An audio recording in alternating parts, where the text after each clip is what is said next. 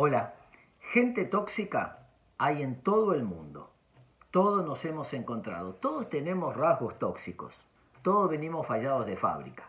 Pero el tóxico son esas personas que necesitan vivir, pensar, actuar y sentir destruyendo al otro. El malestar del otro los hace sentir bien. Sin embargo, tenemos que decir también que hay gente nutritiva. Les nombro las características de la gente que sana, de la gente que empuja para arriba, de la gente que nivela para arriba. Hacemos este test. La gente nutritiva es empática. Piensa en el otro y se pone en sus zapatos. Segundo, vive un apego seguro, es decir, es autónoma, pero a la vez interdependiente del otro. Tercero, la gente nutritiva posee una actitud esperanzadora, muestra un optimismo inteligente.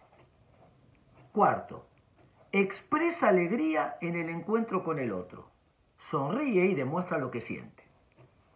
Quinto, se relaciona yo-tú, no yo-eso, sino que considera su propio deseo y el deseo del otro.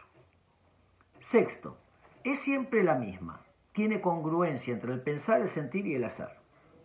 7. Acepta al otro como es. 8. Está presente, genera sintonía emocional. 9. Habla el lenguaje del otro. Elige palabras que construyen.